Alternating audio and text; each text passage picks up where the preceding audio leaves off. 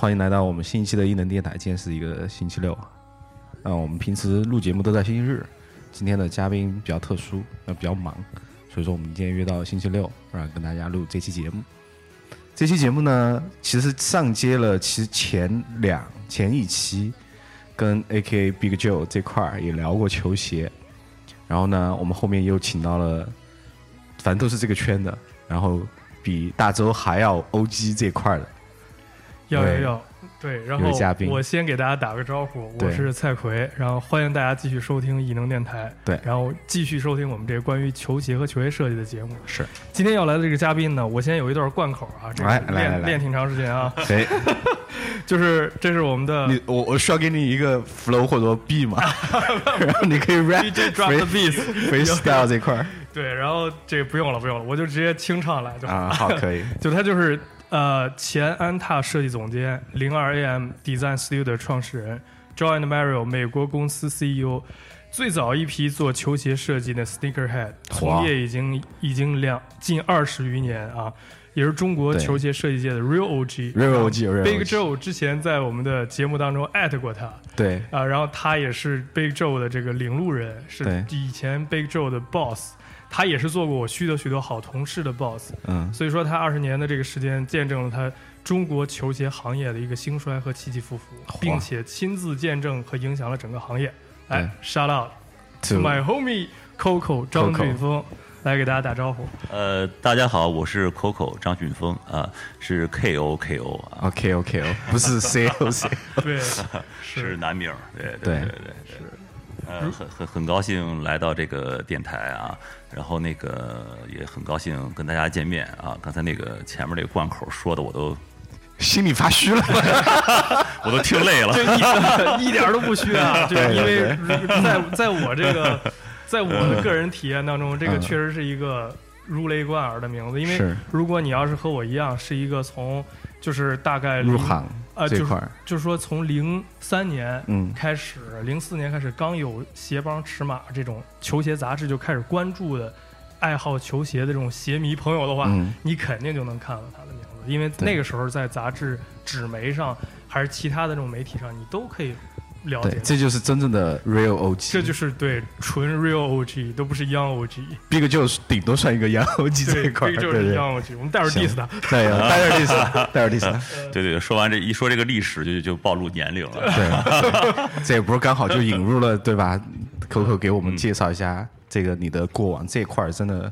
我觉得挺有意思。是二十多年的历史。对对，是我是这样哈，我是二零零一年毕业，但是呢，我是从大学期间就开始做鞋设计，嗯，所以我第一次去福建的鞋厂是一九九九年，火啊、那个时候呢，就是我当时有一个启蒙的老师啊，这个叫吴志成。这个人，这个这个吴总呢，现在是安踏这个生产生产中心的副总裁。嗯啊，他是当时最早带我去福建去看这个鞋厂的。嗯，当时呃，那当时比较早了，九九年那时候去到泉州还没有出租车，还都是那种三轮的小小小蹦蹦。啊，还都是那种那种感觉。那第一个我去的鞋厂带我去了那个环球，嗯就是后来叫雅里德，然后再后来被安踏收购的那个哈。嗯当时我对那个工厂特有意思，因为他老板呢是属马的，建了好多马的雕塑，我知道，你知道哈？特别 icon 的一对，个建筑，非常的魔幻。对，所以你像在九九年，你到了一个没有没有出租车的城市，然后又突然又进了一个这样的工厂，当时我会我会认为。所有的鞋厂都是都是都是这么这么豪华的，当时对我很震撼。但是后来陆续去了别的鞋厂啊，原来呃大部分都是比较朴素的。然后这个是我最开始就是呃入行开始进进这些鞋厂，嗯，去看这个鞋到底怎么去去制作的一个一个时候的一个感受啊，也是很有趣的。然后后来呢，我们是零一年毕业之后开始做自己的这个设计公司。呃，那时候也做李宁，做安踏，做还做过像 Converse，啊、还做过像百事流行鞋，啊、也做过这些这些品牌。到二零零七年，实际上被安踏收购，然后我在安踏也做了三年的这个设计总监，啊，一直到一零年离开安踏，然后一二年又来美国。现在呢，我们在美国主要也是做，我们做的就比较全面了啊，就是从设计开始，一直到北美的一些推广，包括像广告的拍摄啊，包括像一些呃 ins 这些这些互联网的一些推广，呃，也包括了在美国的营销啊。你现在我们嗯呃 j o Mario 是在呃整个是在美国做的这个营销。呃，我们呃去年也把那个我们的一个客户叫 ABC Kids，也是中国现在最大的这个童鞋的品牌，也带到美国来来来做销售，啊，开拓他们的海外市场，啊，这整个是这是我们的一个一个发展的一个过程，是大概是这样。哇，相当丰富啊！其实每个点其实都可以聊很多，是对。但是我们今天还是可能更 focus 在现在和未来一点。对，那历史的东西，如果说有空的话，过后还可以。来跟我们聊一些以前的那些有趣的故事，嗯，对，然后我们就谈谈之前在安踏做了多少年。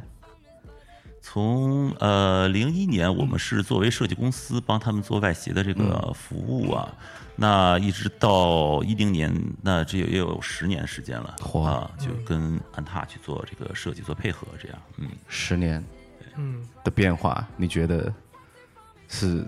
怎么样的？当然，从刚刚进去到。最后走的那行，你是见证了这十年，而且那十年应该是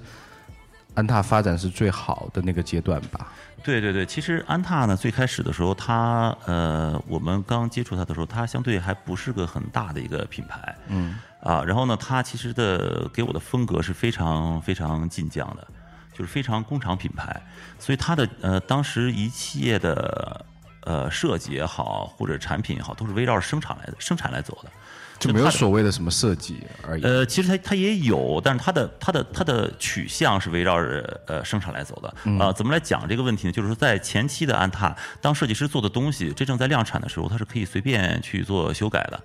啊，但是你你当时的我是非常不理解哈，因为因为很多晋江的品牌啊，工厂品牌都会遇到这种问题。但是现在呃，随着我们做的。那个时间久了之后，我们会发现，它是在当时那个阶段是有一定道理的，因为它改变一条线，它的效率可以提高百分之二十。那你对一个工厂品牌，它的效率、它的生产能力，它决定了它整个的利润的来源。嗯啊，因为安踏从开始它就不是一个很很贵的品牌，它的品牌溢价是是没有多少的。我觉得对，应该是三四线城市的这种消费能力的一个市场。主要是这样，对对对对，基本上是是这样的。然后到了后期，在它上市之前的话呢，它有很多突飞猛进的一些一些发展啊。那这个时候呢，大概最有影响的是它的营销，它的整个销售啊，然后整个的开店速度是非常快的。然后呃，我印象中有有有一个季节，就是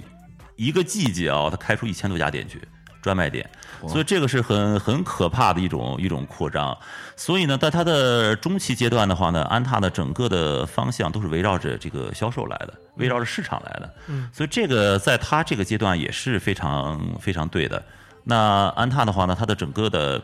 那个，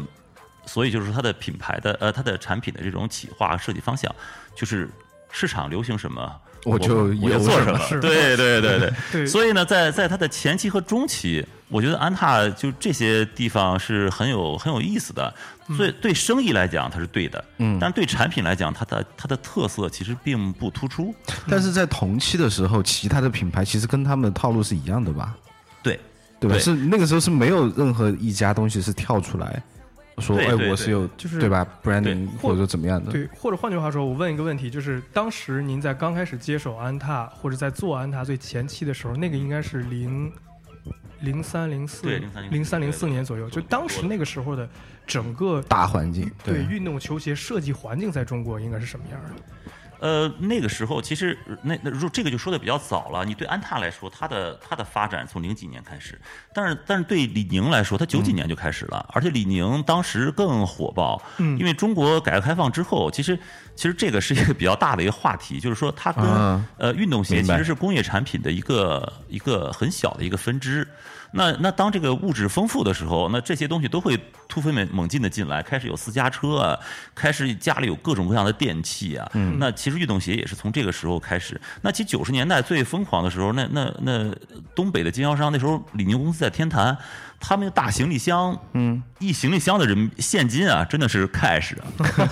去等着拿货，你知道吗？这块儿，对他就是 cash，对，他会火到就是说，你谁先拿到货，谁就能挣这个钱。嗯所以他是从九十年代末开始，这个整个运动行业它进入了一个突飞猛进的一个时候。所以呢，就是说这个跟中国的这种发展有关系。因为我我们也认识很多中国、美国的一些设计界的朋友，说，哎，中国很多产品没设计，一直在抄，因为它在经济发展非常迅速的时候，他来不及想这些问题。对，嗯，嗯必须得快速，如果你想想，你是一个品牌商，你的经销商都在你门口拿着现金等着等着你的时候，你要等等，我这还要设计，只要有对对就可以卖对，对所以那时候你还设计啥？所以的话呢，就是有的时候我觉得，呃，安踏在早期的时候，他们。呃，有有一位呃高管，就曾经有一句名言，就是说全世界的设计师都是我的设计师。嗯，啊，火，你看，所以你说这种其实还是一个很包容的设计大的理念在后面，设计哲学牛牛 Design 牛牛 everything 对，所以呢，他会把这些畅销的东西都会拿到他的里边来做一些修改啊，所以。但是那，有的时候我们在我年轻的时候，我很不喜欢这样，因为我们读书的时候，嗯我们就学的设计，对我们学的就是创新原创原创对，我们就学的就是这个。但是有的时候，我们尤其我来到美国之后，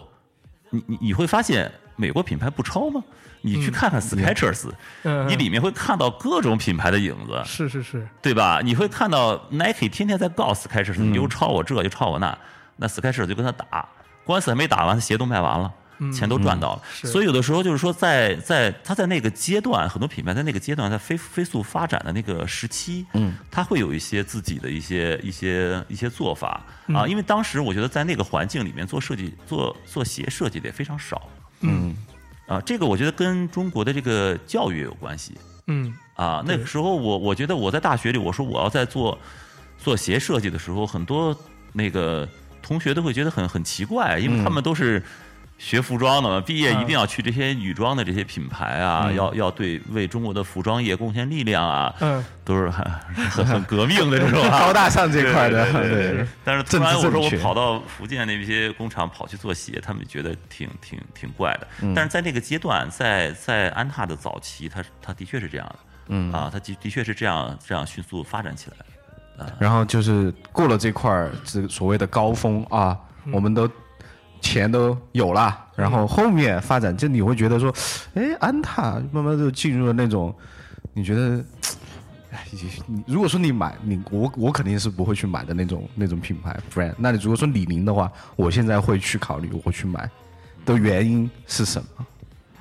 呃，我觉得跟它的定位还是有有关系。再有一个呢，安踏呢，呃，这个品牌它一直有一个问题，就是说它是呃这个公司它是没有什么创新精神的。嗯啊，就是说它呢，呃，就好像它是有一个惯性，就是如果你一直是是呃抄抄改改发展起来的，你在这个惯性里挣快钱挣习惯了，他得到甜头，他就不想改了。对对对，在这个就他其实也想改，我相信安踏他是想想改的，啊但是他没有那么快，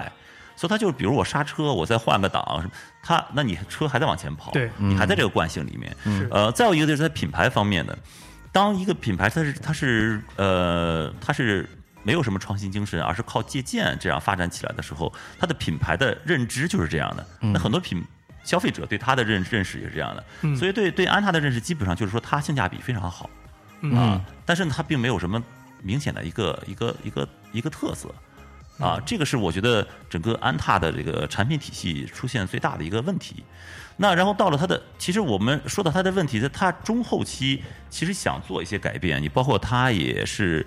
呃，会有一些设计资源的一些调整啊，包括这个用了很多海外的一些资源哈。那但是这个呃都没有那么的快啊，因为一个品牌不是说光靠产品就可以就可以改变，它的它的整个的品牌的推广，还有一些定位，还有包括它店面的一些设计终端，它它这个是是一个很很综合的一个问题，对。啊，所以它呢，我是觉得可能还有还需要有有有有一个有一段时间去做这种改进，这样。是，嗯，我个人那个感觉也是，我觉得就是刚才 Coco 峰哥说的也非常就是一针见血。我觉得这个问题它就在于它的品牌定位，就像我针对的是金字塔，比如说底端或中部的这个这个位置的定位，所以那我所有的产品的体系和我我对利润的把控，就是在这个符合这个体系里的服务那个服务那个的。那对，那帮消费者。对啊，但你你总不能说 LV 是才叫品牌，或者说 GUCCI 才叫品牌。啊当然那都是品牌比如说一个做它，比如说我是一个做呃，就比如说 Zara 或者或者 H&M，我是为了服务这个快消品这块，快消品这块，我就不是品牌。有可能在利润来讲，谁高谁低还不一定，嗯对吧？所以我觉得这其实是一个呃综合的一个体现。对对对，嗯其实这个正好就是说说到那个，刚才我们也在聊那个李宁他们的那个纽约的时装周啊，这些。对其实去年李宁最早参加时装周的时候，其实对我来说我没觉得有什么，嗯啊，然后当然在国内的反响比较大哈，因为我看了他的那个宣传片以后，嗯我觉得。很多 Y 三的影子啊，很多 Balenciaga 的影子在里面啊。袜鞋这块对我后来李宁，我有很多朋友在李宁，他们也问我，我觉得其实还还好吧，我没有觉得有有多好。但是几个月之后，安踏跑到上海时装周也搞了这么一通。嗯，我看完之后，我觉得李宁真牛逼，这没有对比你就不知道所以好是坏。对，有的时候 我觉得就是说什么问题啊，这个是真的是同行的衬托。衬托可爱些。所以为什么说这个哈、就是我们聊了安踏过去和呃现在聊它的现在的时候，我觉得就是说，你你当然除了产品你要有独特性，你要自己去去发展自己的体系啊，推广也一样，你的推广策略也不要去抄人家。嗯，也不要是说人家在 在纽约搞一个，我们也跑上再搞一个，搞得还不如人家好。所以这个东西让我觉得又实在是是有点儿有点儿呃说说不过去啊对，这个是。啊，那当然，现在的安踏还是还是非常成功的啊，就是它的它的整个营业额利润率都非常好，包括它的、呃子品牌啊这些都都都做的都做的很好。但是呢，呃，包括我我现在觉得就是安，但是他的安踏也是很努力的公司。有的时候我去年我去他们那儿开会的时候，他们像那是周五吧，周五，呃，明天就周末了。然后那个我们聊的比较晚，我们下楼的时候就看到那个又去几个楼层跟几个那个朋友那个那个再聊一下。那时候七八点钟了，就是所有的会议室都亮着灯，都还在都还在工，都是满的，都在那啊非常激昂的在 在谈，所以嗯他们是很很努力的一家公司，而且就是说，就是在在已经做到这个水平了，还在不停的努力，这是是一个很很很厉害的一个公司。嗯嗯，而且我觉得安踏在商业上也确实是当仁不让的，在国内第一首屈一指的品牌，对吧？在对对尤其他收了这个 Amber 之后对啊，对吧？您可以就始祖鸟对这块儿，对，峰哥可以继续给我们多补充一些这方面对，然后他的呃，这个关于收购这一块儿哈，其实其实的呃呃，最开始收购的是是飞乐，因为那个当时我们还在公司哈，在当时也在跟跟安踏的丁总也在都讨论过，当时有几个选择，呃。那个也包括了，当时也有埃斯克斯啊，有这些其他的这些品牌，最终还是选择的菲勒。当时其实很多公司都是对这个不看好的，嗯啊，的确，安踏在收购的品牌里面，菲勒其实前几年都是亏钱的，而且亏的也比较多。啊，一直是 对，一直到后期才慢慢慢慢这么这么呃做起来起来啊。但是这个里面其实我我说白了，他如果不收购飞乐，他收购一个别的东西，照样也能火啊，因为他完全是靠自己的能力把它做起来的。飞乐其实在在美国其实。也就这两年还有点老爹鞋卖一卖，卖到什么 Urban Outfitter 啊，卖到这些里面去哈。其实它以前就是一个超市品牌，都已经非常他给他给货呃对这块儿对对，他可都没都是那个像什么沃尔玛这种，对他已经很很边缘了。所以安踏是完全靠自己力量做起来。其实同比就是说，如果不是 Failer，安踏做一个别的照样可以，照样可以把它做起来。是其实它背后是一个资本的力量嗯啊，在这个力量里面，它是这个是是是是有很多的钱去去推动它的。嗯所以它去年做到一百亿，它一个子品牌已经做的比比别的那个上市公司的 这还大 个还大，这个是是很很很厉害的一件事儿啊。当然，现在他又收购这个 Armor 啊，Armor 他还在收购美国的这个品牌。以前我们那时候我来美国之后，我也跟那个安踏丁总也聊过，说有没有机会到美国去发展安踏的品牌。嗯，其实丁总对这个的定位还是非常。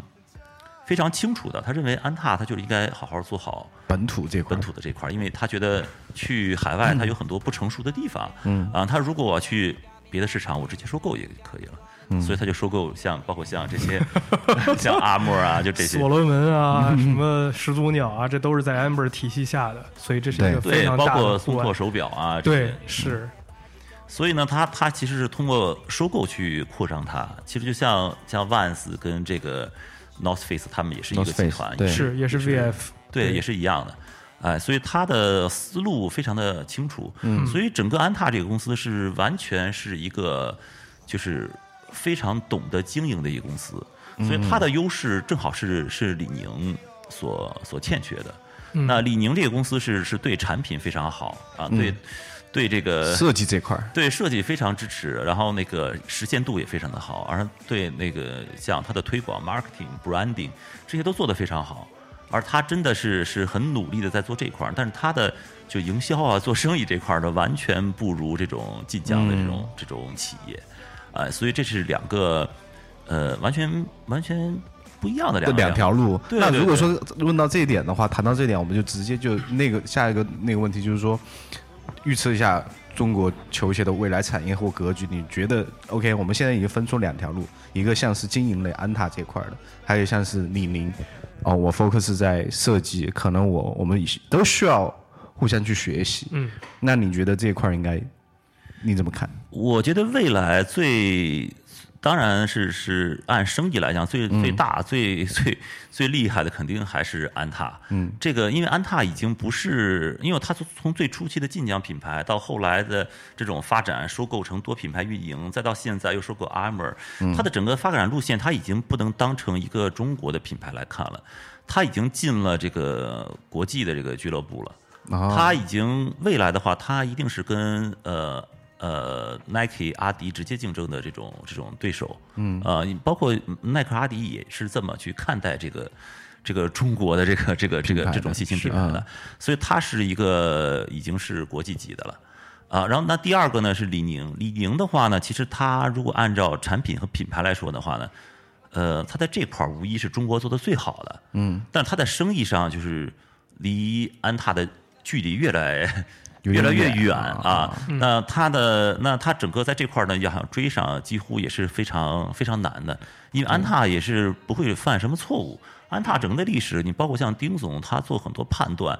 他做的都是非常准确的，他几乎是不犯错的一家公司。这，个这个我觉得今天跟我聊这这个，我觉得突然间很有意思一个观点，就是我看到之前李宁这块的报道啊，国潮，然后多牛逼，现在也是，对不对？嗯嗯然后我从来没有从另一个方面去考虑，哎，安踏原来是这样一家公司。你你的脑海里面，其实安踏不是还停留在我以前那个形象吗？这么说吧，就是我觉得我个人理解，就安踏它更像是一个闷声发大财的这么一个，就是成熟它不会说我主主要去给你，因为它的定位在那里摆着，嗯。我不需要说跳出来告诉你说我是设计什么 number one，它不会去讲这个东西，而且嗯。它其实有非常像刚刚扣刚说的，就是它有很多的生意上的节点是全都连通在一起的。这个如果你要我们要不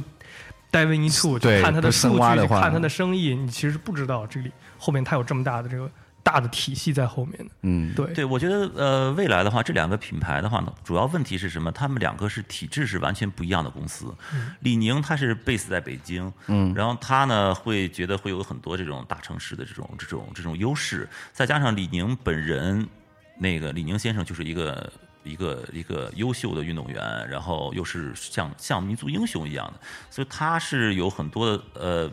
这个怎么说呢？有很多自己的这种这种情怀在在里面呢。但安踏呢是是福建的一个企业，当然它会更实际，它会更看重于市场，所以呢，整个这种从老板开始的这种风格就是不一样就是不一样的。所以刚才我们在讲，就是安踏做的又是菲乐啊，又是又收购的这些，其实他们。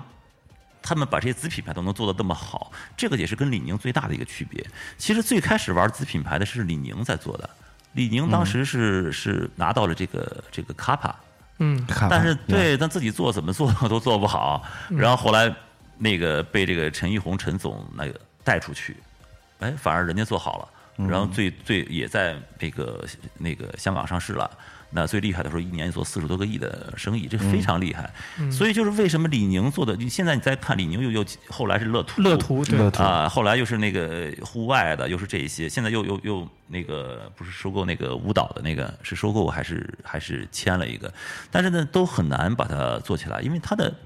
它的怎么说呢？这这种模式就很就很很困难。李宁公司呢，其实它内部有很多的这掣肘，就部门和部门之间。包括像开发的这些资源之间，所以他们都会向他们自己本品牌去倾斜，所以这个是他自己比较要命的一个地方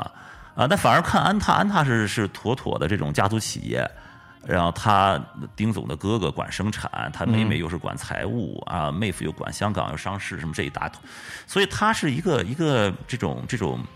这种家族企业。所以就是我收购的品牌就是我的资产，我一定要把它给给做好。做好玩起来。但李宁是完全不是这样的，李宁自己内内部的这种掣肘实在是太多了，所以李宁的资源要比安踏好得多。嗯。但是它的所有的子品牌都没有没有成功，所以呢，为什么如果我们比较这两个品牌，你看那个如果只比较安踏和李宁，其实安踏比李宁营业额和利润贡献率多不了多少，但是安踏加上 Failer。又加上一大堆，又加上什么什么迪桑特，又一堆安踏儿童又独立出来做，是。所以这一串儿加起来，那比 那就比李宁大多了。所以它是这么一个一个一个一个模式。所以呢，我觉得两个品牌体制的不一样，就决定了他们未来的这个这个这个这个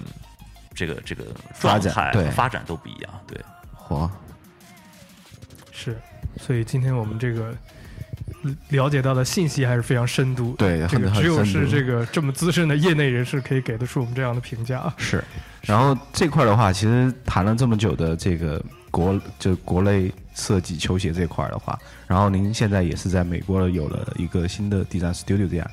然后就谈谈，因为工作环境的不一样，肯定有对比嘛。这种对比最直观的是在哪里？呃，你是说这个中美中中美美之间的是吧？对对我觉得这个呃，主要还是中国美国的这个文化的这个区别。嗯，呃，然后因为我们呃，有的时候你在这儿居住和旅行还不太一样。我我们我刚来美国的时候也不觉得怎么样，在这住了住了两三年之后会，会越来越越感觉到这个中美之间的这种差异。主要一个就是美国会更更自由。那你比如说我们在这儿，比如改装车，你也可以随便改，对吧？那你买车也不用摇号，在北京先买车，对。然后在美国你还可以买枪，那那对我当然我自己也喜欢枪，对对对对。所以呢，就是说这种的自由的这文化，它可能会催生一些，就是这种是是不同的地方。反而是你比如说像像创意部分，其实倒没有说太特别大的呃不一样啊啊。很多你说像中国的这个设计师照样可以做得很很出色，嗯，比如说你说像像大周周世杰，他他就是土生土长的这个这个北京的设计师，嗯，然后他也也在李宁也做得非常的出色。那那中美之间区别的是什么？就是美国的这个更反而更市场化，他们更实际。啊，这个是就是它的像比如像房子的这种装修也都是很简单很实用。嗯啊，你看街上跑的汽车也基本都是能用就行。对都是日本车的 Toyota 这块对二手，全是丰田、福特都这些对。是然后美国人，呃，当然就是因为我们在加州，这个可能更更明显。那我如果在纽约，可能大家更 dress up 一点。但是你在在加州的话，大大家穿衣也都非常的随意哈。随意。对，那你我们认识很多美国人，他可能就开一个丰田破皮卡，但是他家里有船。对吧？嗯那你我们看到对很多百万富翁，他也是只是开一个特普通的一个车，所以他们不会那么的 show off。然后呢，但但是他们会更多的会会这种户外运动，他们在这个户外运动上会花很多的钱。嗯啊，所以他们比如说买辆二手的本田五千块，他的山地车。越 那个越野自行车也要五千块，所以就这个是是整个是是理念上的不一样，所以在这种呃文化和呃这种气氛不一样的时候，它催生的他们的整个的设计体系和做设计的方法、思维的方式也都是不不一样一样的啊。那那呃，举个例，因为你可能这边接接触的客户不太一样吧，对吧？对，那那举例呢，就是那当然就是说这个呃，他的习惯不一样，他客户的风格也就不一样。那中国是非常急的，嗯。我们美国有客户，比如说我们也帮那个像 Steve Madden 做做设计，以前是这个这个 Steve Madden 也是纽约的上市公司做女鞋的，所以那那我们有加州的这个客户，等于他们美国的客户相对是比较。呃，按部就班的，就是我哪个步骤做到什么程度，什么时间试穿，什么时间，呃，该做什么，他们按照时间表是慢慢去去做的。嗯。但中国的客户是非常急的，中国的客户不管是大客户、小客户，就包括上市公司也是，那恨不能就是快快快快快快！对对对对，嗯。一看见你马上就要签合同，然后马上就要开始做啊，就是马上就得生个大胖小子，大胖小子。对，马上长大，马上就进哈佛啊，毕了业马上结婚，啊对对对，就完全是这种很很很急的这种这种状态。太浮躁这块嗯，对，这个我觉得也是跟刚才我们说的经济经济有发展，对，这这是其实环境就是那样的，对他们等不了，他们竞争太大。对他们来不及，所以就是所以中国的企业也相对会更更更努力一些，嗯嗯啊，这个也是中美不一样的。是那剩下就是说，像我觉得，呃，还有很多就是像街头文化的不一样。嗯那美国这边，尤其我们在西海岸的这种像冲浪啊、一些音乐的这些文化是非常，呃，是非常突出的啊，尤其是像大麻的这种文化。加州对，尤其是像像啊，对对对对对。合法了嘛？这个我们可以说，没对事儿。，marijuana，对对对，所以像像呃大麻这种呢，基本上是一个是是街头文化的一个重要组成部分。所以你看嗯我们现在呃很多品牌它都会用它当成一个一个一个符号一个 logo 图案用在身上。哎，我啊记得有一个牌子，就是袜子全是那个叶子啊对的，对对对，哈佛啊他老写对对对还有很多板鞋，实际上它会在那个鞋舌里面会做一个小的一个袋子，是会把那一小袋大麻会藏在里面。火啊，对，它是这个，就是这个是很很有意思的，嗯这个是在中国是完全 No, 呃 no, no 接受接受不到的，对对对，嗯包括现在你看，我们有时候在街上看很多街区那个电线。就是挂双电线杆鞋上面会挂双鞋哈，嗯。但是因为因为我 我不抽大麻，因为我我也是会问人家，嗯。就是他有的人会说，就这个可能会有有些人讲是一个帮派的一个信号对，还有一些就是说挂鞋的那个，就是他有一个时间会在底下那个出售大麻啊，这是它有很多信号嗯，对对对对对，所以我觉得这个也是挺挺有意思的。然后那那再就是说，呃呃这些呃有趣的一些文化，就比如说，比如说我有的时候我我穿一身像乔丹啊或者什么这种，嗯你走在街上你会有你会 被黑人打招呼，对 很多比个赞，这对，很人黑的黑人哥们很愿意跟你哦哟，跟你聊很愿意鞋跟你很愿意跟你打招呼。嗯但是但是如果你要穿一身衬衫什么的，那你那就就就算了。对就算了对对对对所以呢，他们对这种文化的这种这种这种理解还是很很很很明显的。所以这个是跟美国是嗯呃中美之间是特别特别特别不一样的地方。嗯，其实像包括像打球也不太一样，对，是吧？是是是，我自己有非常深刻的体会风格。打篮球对对啊对对，是，怎么样个不一样就是？在这边打篮球，就是大家都希望你来攻。就我以前会看这个 carry 这块，对，你要 carry，就是啊我以前看美国 NBA 篮球的时候，老觉得说怎么每个队都要有一个就是这个英雄主义的人人物是、啊詹姆斯这块艾弗森、嗯詹姆斯、这个迈克尔乔丹，他都得要一到出关键时刻，大家球交给他，让他独立 carry。我真正在这打球的时候，我发现就是这样的。如果我你是一个一个劲儿的在疯狂 carry，哪怕你不进，就马上会赢赢得所有在场的这个观众也好，你队友好的尊重，大家愿意把球给你。哦。但如果你是一个付出型球员，就比如说我是个打聪明智慧团体篮球，我就天天传球那个，嗯。大家永远都不会找你，而且打完了大家好像也不认识你啊。嗯。如果你进了一个特难、特刁钻，然后还特不可思议，也有可能是蒙的，反正就进了之后，大家会觉得哇，全场就爆了。对啊，这个就是就让我是就要有要有这个进攻的这种精神。精神和意识，对，就他们这种，就整个的文化就推着你说，我们要需要一个英雄，你来啊你上，你行你上，只要你能展示出来，你愿意展示出来，对。你马上就被大家簇拥起来了，这就这个意思。跟跟跟国内也不太一样，国人啊怎么这么毒啊？不对传球对对，这块儿是的你觉得，其实这个是中美文化，我感觉最大的。我踢足球这块也对是中国一样的对，你只要一拿球单干，立刻别人就是这小伙子怎么不知道传球？如果你进了，也还好；只要不进，这可能这个骂声就来了。对对，但是我我是觉得这个篮球还有一个。还有一个特别不一样的地方，不知道那个蔡奎你发现了没有？就是说，就是说，在美国，就是打球的时候，就是很少有人喊喊这个犯规。啊啊很少有人喊犯规。是是。但是你看，我们要在北京打球的时候，呃，那你稍微碰他一下，他就打走了。对对对对犯规了。对，对所以美国这块儿他们还是就是挺强调这个这个进攻的这个这个这个优先，挺强调这个进攻的这种流畅性的。是。他没有这么多的小事儿对啊，所以这点儿是我觉得挺挺挺不一样的。是是吧？这是跟他们篮球的风格、他们的意识有关系。你除非是我抱着把他拉下来，他才这犯规了。对对对对一般你碰他一下，就是你只要大合理打在球上，就是你不是故意去打的，是没有人喊犯规。是的是啊的所以这个东西呢，就是说 是是完全不一样的一个地方。对，对对对对对对对，是。说到篮球兴奋，啊，哎，对，我们都是篮球痴啊，篮球死，对。对，然后刚才我们不是就聊到所谓的中美文化这一块儿嘛，然后大家分享了很多趣事儿，然后又回到之前那个问题，就是你现在是在做那种 star 就算 startup 的 studio 吧，呃，其实我们这个公司在北京很久了，对很久，只是说在美国，后来我是把它挪到这边来的，啊。但是我们客户里面，我们美国的客户现在我们正在做的就是有一个就是初创的一个品牌，嗯。做做跑鞋的，啊，因为它还没有上市，对，如果那个以后可以会看到美国的这个这个呃新的一个品牌 Startup，对，然后他们这种所谓的像不像 Under Armour 那种，会不会成为一个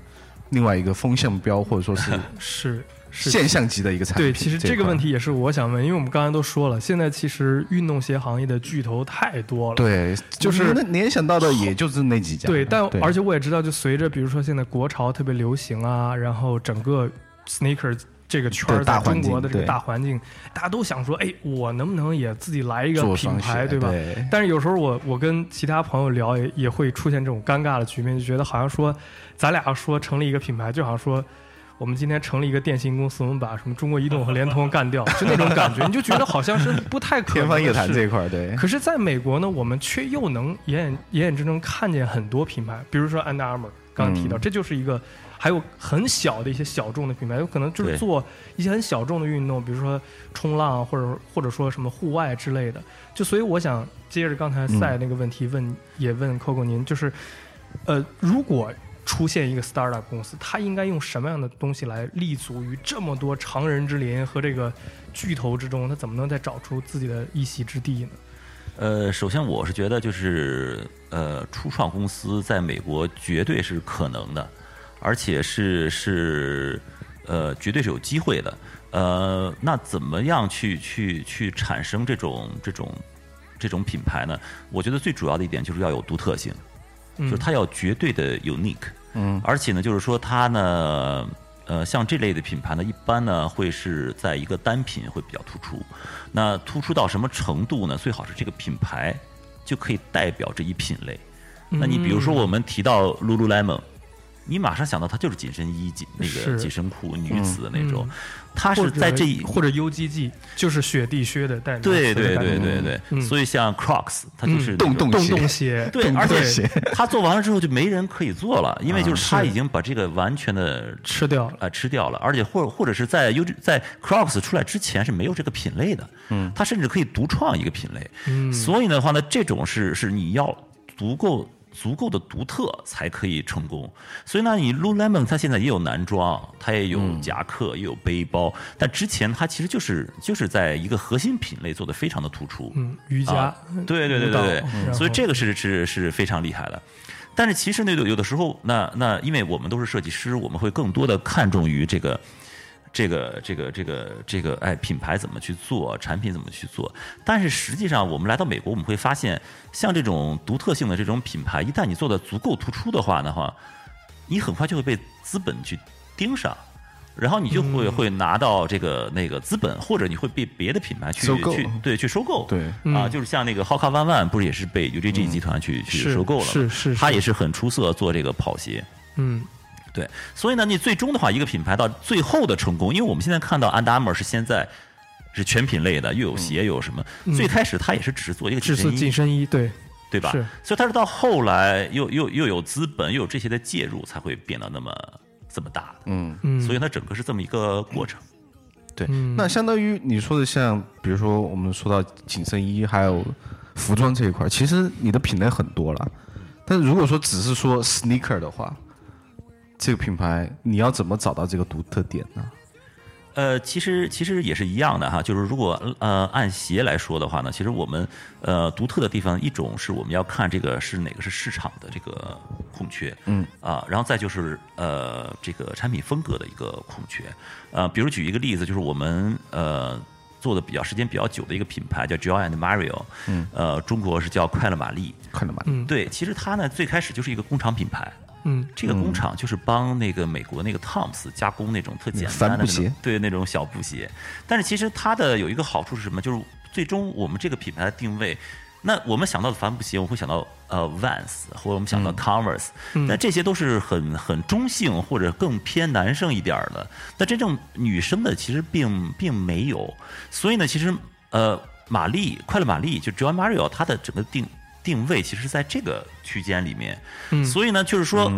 对，所以它的这个设定是一个比较取巧的。那我们在这里面去做，然后我们整个的发展里面，我们在美国是做产品的设计、推广，还有一些营销。基本上现在在中国已经在中国市场上，玛丽已经是是绝对的第一了，在在商场里面是不可撼动的这种地位。这但是当时跟随玛丽就超玛丽的很多品牌在抄。啊，也都是在做类似的这种鞋，但是只有玛丽在保持我们一定要要专注，而且我们有很多的设计也是比较独特的，很多材料我们会用日本的进口的材料商，然后我们所有的广告片都是在美国拍摄，然后我们在美国的呃营销，我们也卖到了像这个 Nordstrom，像 DSW，包括像我们老去的洛杉矶的那个潮牌街街那个 Melrose 和那嗯个 Fairfax Fairfax 那条街上，那个包括像他们有一个那个 Sporty LA 也在卖我们的鞋，我们连这种潮牌店我们也都都进去了对，也都进去啊了。是所以呢，它的整个的，所以一个品牌的成功，它不光是产品，它是综合性的。嗯，所以在这个整个的这种组合拳下面的话，我们马丽是是中国绝对的这种这种第一。所以前两年还有一个更更逗的一件事儿，就是说我们。为了以后那个产量的保证哈，我们缩减自己的生产线，我们希望在外面去下单，这样我们会更灵活。那玛丽的工厂再去找别的工厂下单的时候，发现做这种马底手缝线的嗯工厂在福建地区都没有几家了。哦，因为竞争对手都被我们挤垮了，所以就变成了独大是吧？对，就没有人做这类型的鞋了，所以这个也是个很很很尴尬的一件事儿哦啊。所以这个就是我们自己客户的一个比较成功的一个案例，就是一定要保证它很的绝对的这种这种独特，它才有成功的这种这种机会。嗯，或者这个其实就是刚才您最早说到说我在某一个品类里边立足，先在这个品类当中变成一个王者，嗯，然后让大家把我甚至品牌名和品类名画一个等号，就像一说 UGG 就马上想到这个这个雪地靴的形象，或者一说这个马里鞋或者 Toms 就马上想到快乐玛丽这种形象一样，这就是一个活生生的例子，是吧？对对先用这个立定下来，最后对。围绕这个当做一个原点来展开嗯。整个品牌的一个辐射范围。对。是，但这种就是说，这种新品牌的这种诞生哈，除了自己主动性的这些方面，当然还有一些呃外力的。嗯。呃，就是说，那当然，我相信在未来，不光是美国，中国也一样，会有更多的这种设计师品牌。呃，潮牌会会出现，但是它一定是独特性的。嗯，啊，我说的呃，会有些外力是什么？就是说，鞋这个行业，它还是像我说的工业产品的一个分支。嗯，所以呢，我们看到很多的鞋的这些工艺或者是材料，都是来源于工业产品。那我们的工业产品的这种革新，都来源于航天科技或者是军事。嗯那我们比较，那这里面呢，我就想讲一个，就是说未来的这种这种呃新的品牌出现，它有很多外力会有可能会会借鉴于一些科技的爆炸，嗯，或者科技的一些提升，就好像我们说那，那在呃上世纪七八十年代的时候，那 EVA 这个材料。应用到这个鞋的时候，这是一个很大的提升，因为在这之前还都是硫化鞋，就是纯橡胶的那种。对，但纯橡胶的那也是借助于这个轮胎的这种工艺才发展到鞋里面来的。嗯但 EVA 就比它舒服很多，那 EVA 就完全是一个航天材料。对，那 EVA 再往后，我们有了磨压工艺，EVA 才放到模具里面，才能出现更多的造型。嗯才能把气垫啊什么再去往里去做植入，这些都是科技的提升带来的这种这种变革。再往后是意大利人开始做这个 injection fellow，嗯全射出的这种 EVA。是最早的时候是锐步，像艾弗森那个鞋，嗯它就全都是做的这种全射出的。那到现在，当然还会有什么？那我相信，当然，呃，三 D 打印这块，对，三 D 打印这个是比较比较比较流行的，它是总有一天一定会会进入到这种量产的这种这种范畴里面。包括去年我们有一个客户是就是我说的那个 ABC Kids，嗯，呃，我们也帮他做了就是首款三 D 打印的这个儿童鞋。在中国也做了发布，那我们会有更多的三 D 打印的东西会应用在这个鞋上面。当然呢，在未来的话呢，这种科技爆炸还还还会有什么？那我觉得这个可以，呃，可以更更发散一点，更更去狂想一些。就比如说，我之前看过一个美国一个印第安人的一个一个一个图，他是讲的就印第安人之前他是没有鞋的嘛，嗯他是割那个像那个那个。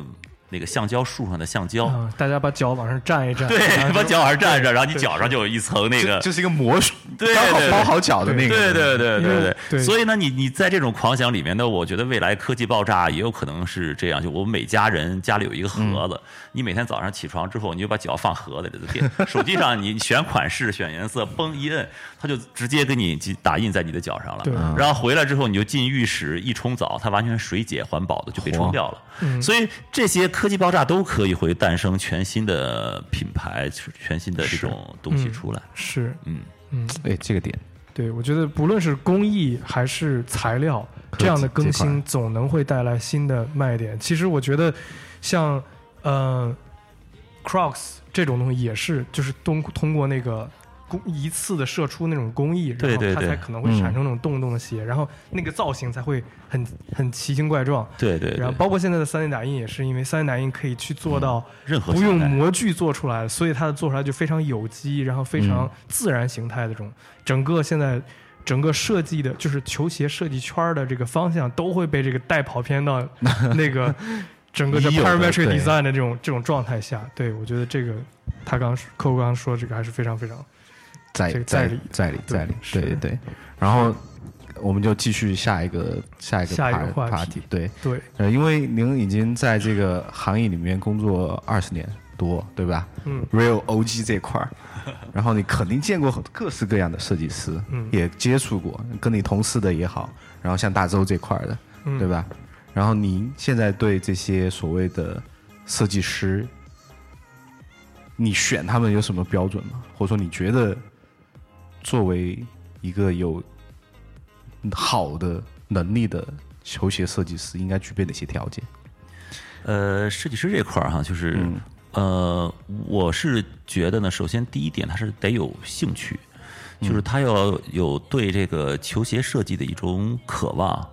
那当然，这个兴趣呢，也包括他是不是真的是自己去打篮球，自己去跑，自己去穿自己的产品去做这些运动。然后给自己的给自己的这个产品做一些评价，我觉得有兴趣是最重要的。那如果他没有兴趣的话呢，他可能只把它当成一份职业。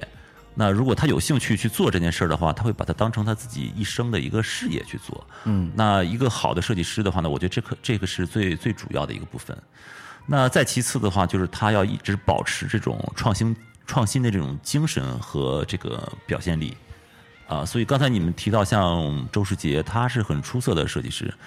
啊，这个设计师最早的话呢，我们他还在读大学的时候，应该是我们当时跟呃是在安踏办了一个设计比赛，然后他是当之无愧的这个第一名啊，而且他当时我们评前三名，当然还有其他的一些奖项的时候，他他的那种表现力和那种创新精神，还有他的手绘的这种。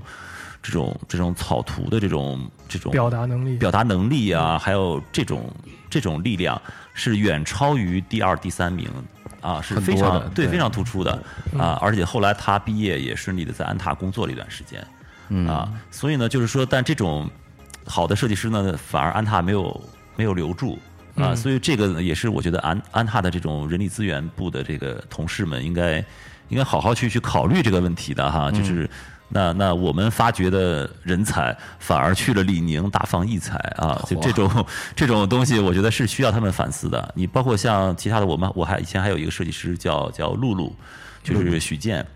呃，当时因为我后来去美国之后，他还在北京嘛，他就去了那个安踏，在安踏工作了一年。但是实际上，他其实是非常出色的设计师。他因为当时在我们设计室也是很很主力的这个这个力量，但是在安踏这一年几乎什么都没有做。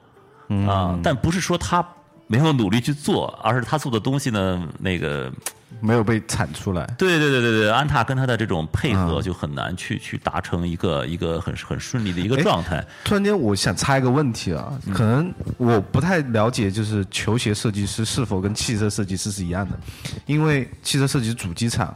这个整个公司可能有四五个设计师，然后他们是为了竞争最后那个能被量产出来那台车，大家要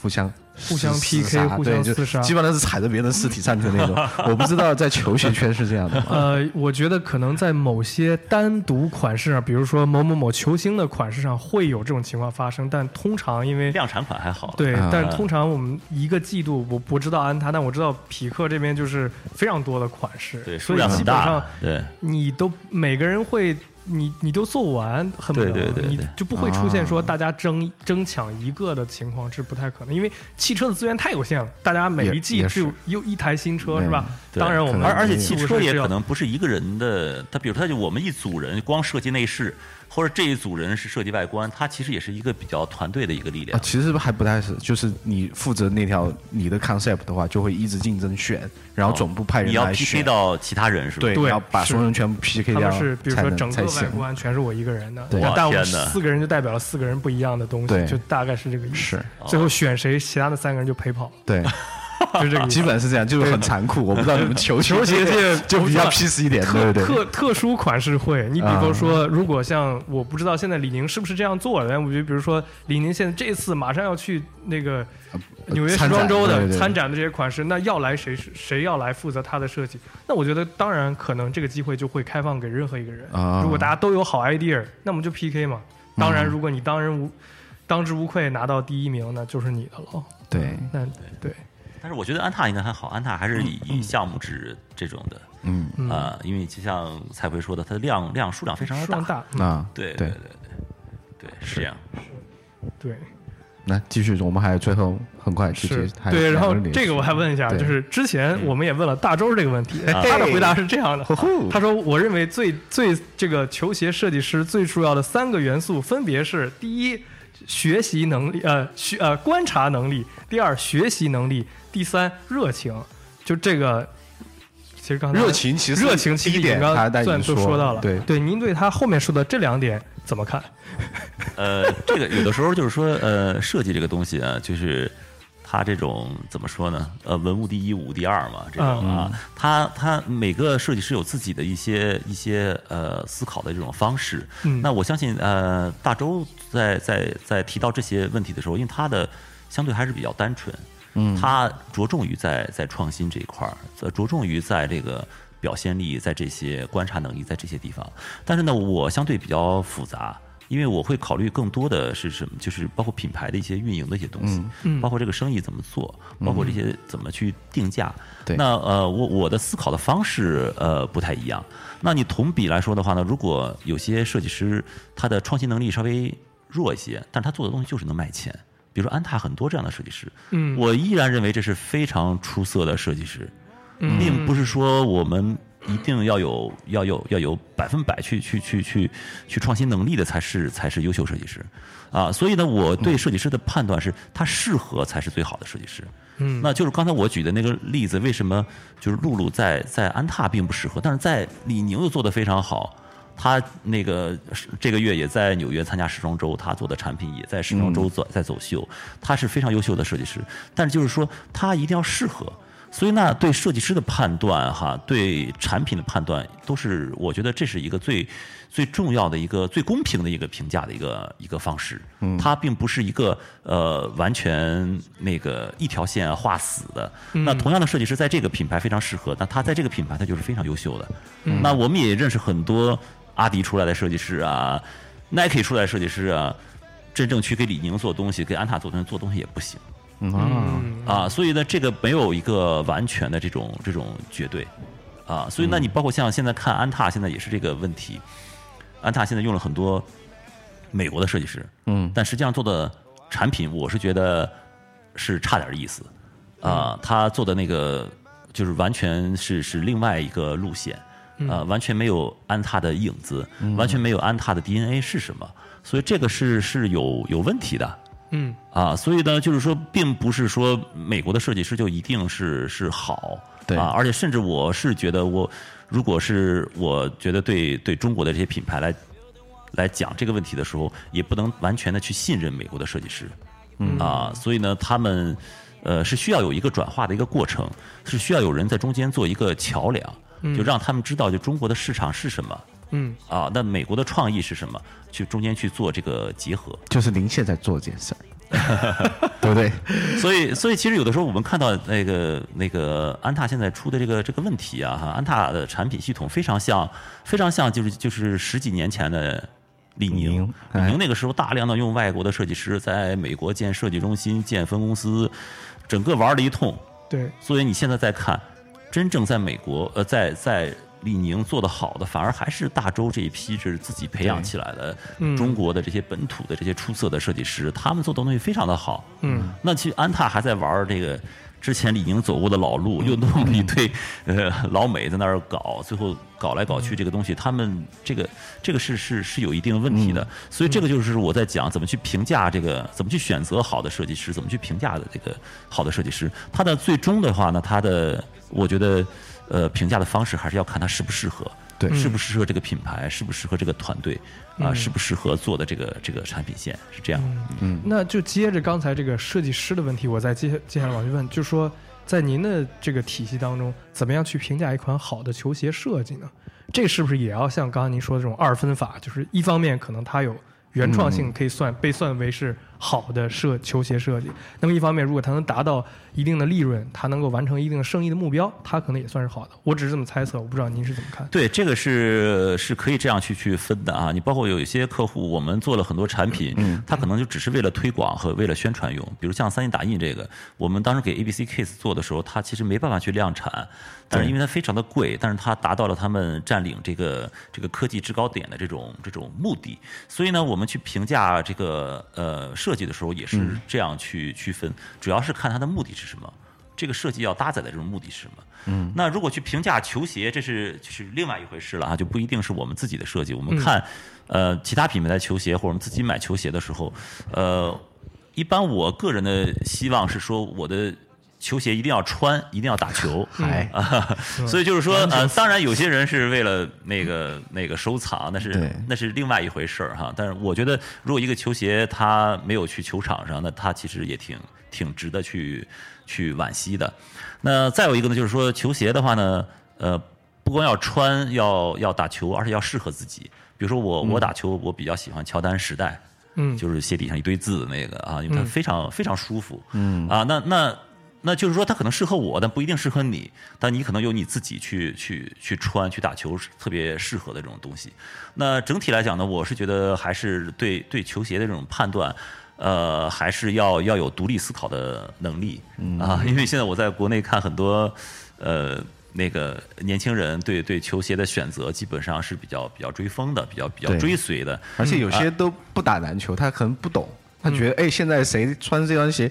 被明星带货，哎，我就穿这个。嗯嗯，对对对对，好像就好像比如说像像像 Nike 啊，或者什么椰子啊，随便出一个什么。明星带货这一块对，，其实挺丑的鞋，那些小孩拿着，哦，这真牛逼什么的，哦这一定得买。他的内心未必也真的喜欢。对对对对，所以呢，就是这个东西就是为了买去买，这个就不是一个一个独立思考，不是一个不是一个字、一个一个一个判断。包括像 Nike，其实的确是在这方面做得非常的好，Nike 完全就是一个。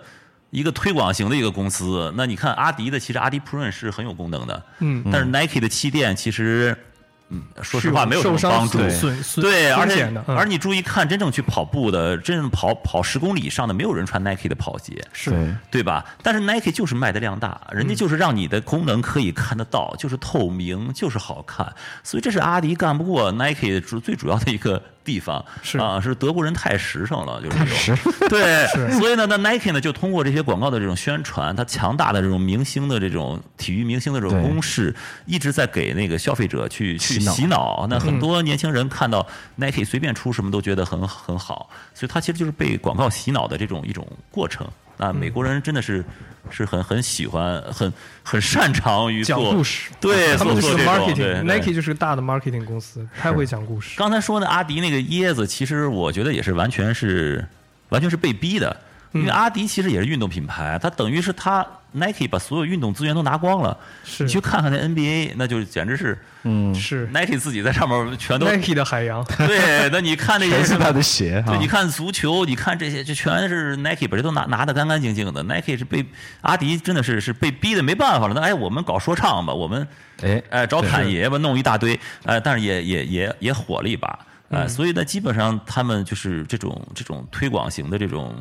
是是力量是是很很强大的，所以呢，呃，好的球鞋呢，还是要要要找哪个适合自己，真正穿着去打球啊、嗯啊，这个是是才是好的东西啊。那对我还有一个非常 tough 的问题，就是在您众多的球鞋当中，只要您选一款鞋的话，你会选哪个？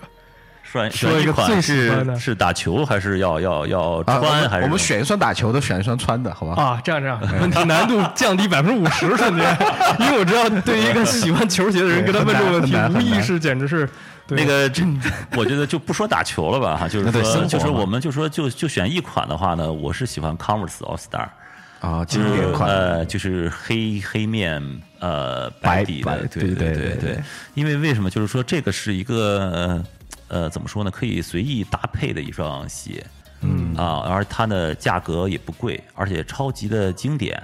而且就是因为我的。呃，我喜欢的东西就是我比较，比如说我车也比较喜欢九十年代的，嗯。这种这种这种车啊，嗯。就是说，所以我我我我我比较喜欢这个，就是叫呃 vintage future style，classic 这块就是它是一个 vintage，但是又有有点这种科技的这种感觉，嗯就好像明白对。是因为那个，我记得在我机器人那个电影里边儿，对对对，就是史密斯也会露一个说，这是一先买一双个这么这么科幻的对，就是那个对那个那个 iRobot 那个电影，当时我就嗯。印象特别深，就是一开始他就是一开始他就在公寓里起床，然后打开音乐、洗澡。全都是然后穿上衣。服之后，对，然后他拿出一双那个打开盒子，就很有仪式感的拿了一双那个黑色的 Converse，对高然后穿上在那系鞋带儿，然后一出房门，满街机器人走来走去，是所以他这种就是给你的这种震撼，就是在在一个遥远的未来，就是大家对这种 Converse 的这种热爱，它还是能能够代表这个是。这种这种文化在里面，是，啊、所以这个是我很很很喜欢的一双鞋，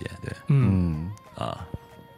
怎么样？这个回答是不是觉得这个这个可以可以可以，其实我是我，其实我以为他会想了不起说一双可能现在的，啊。可，能 Jordan 啊，maybe，嗯不知道。我以为他会选嗯 Jordan，其实这个主要是 我觉得可能跟不贵也有关系，天哪！因为这个这个对，因为我 我后来我我跟你讲过为什么叫 Coco，就是因为以前比较抠门儿，哎呀，哇，那你自己说了，那我没没没话说，行。好吧。其？实自己给自己爆料，可以可以可以，，我觉得这这一趴真的是是干货满满的一期，是。从历史，然后还有对吧，现在和未来，我们都谈到了。而且，其实我想说，就是其实 Coco 是一个真的是中国球鞋设计大宝库。就是我每次跟他聊天都会聊非常非常多，然后听他就是天马行空也好，或者是讲一些干货历史也好，嗯总能让我非常入迷。其实我真的特别希望，就这个节目经常来 Coco 您能常来，这样我们把这个 sneaker 和这个球鞋设计文化，我们把它嗯做成一个系很有体系的这种东西，我觉得那更更好玩。对好好好对，，可以。因为上次我们就是推了这个跟 Big Joe 的这个对对谈之后，就有很多很多的听众都很喜欢这个节目，都会嗯觉得说哇，这个你们说的这些事儿，我们确实又很喜欢。对。对，而且球鞋运动这块儿，确实在中国，包括您刚才一开始节目嗯，开始也说了，到现在其实中国我们的教育体系里都没有球鞋设计这一个课。门类，我好像知道，就什么河呃河北某一个学院有一个什么球鞋设计，包括福建对。晋江那边有球鞋设计的这么一个学科，但是它的学校绝对不是最好的学府。嗯。对，所以我觉得真的是但是教教育这块儿，我是觉得，呃，球鞋设计其实是它是工业产品设计的一个一一个组成部分。对对，就比如说，有的时候我们在呃选择很多设计师的时候，我们也会分，就是如果是说做做运动鞋、做功能类、做科技类的，我们会用工业类的设计师；但是如果是像做那个 Joanne Mario 这种非常时装类，就是布类啊、马底这种非常休闲、非常女鞋类的，我们会用服装的设计师，他们对面料、对这些质感会更更更明白，更更有感觉。所以它也是不同的。所以呢，那真正是说，如果是鞋的设计呢，这个相对还是比较难。嗯，，对，嗯，那如果有兴趣，蔡奎，你可以牵头，那个我们组建一个也可以。可以啊，完全没问题啊！我这个我太荣幸了，如果你这么说的话，安排 安排，是是是，完全没问题，完全没问题，就就怕您比较忙啊，对 是，对，看看您什么时候有有时间，我们可能会去您公司拍拍什么有没有 tour 啊，介绍一下视频这一块儿，我们也有也可以，视频节目，也可以，我们有视频节目，啊，是是是然后那个正正准备对，回头啊、有有有机会的话，也可以让我们公司的呃美国的设计师也可以上你们的节目，没问题你们可以做一个英文的访谈，完全然后可以用用再有人翻译一下，也挺好的。行，是是是，好，行，我们今天节目就这样，非常感谢 Coco，好的，我们下期再见。感。谢大家，好，拜拜，谢谢大家，拜拜 Though you did me dirty, I still seem to crave you. I still want it. And now you're gonna remember all of those times you said no, but I guess we both get what we want.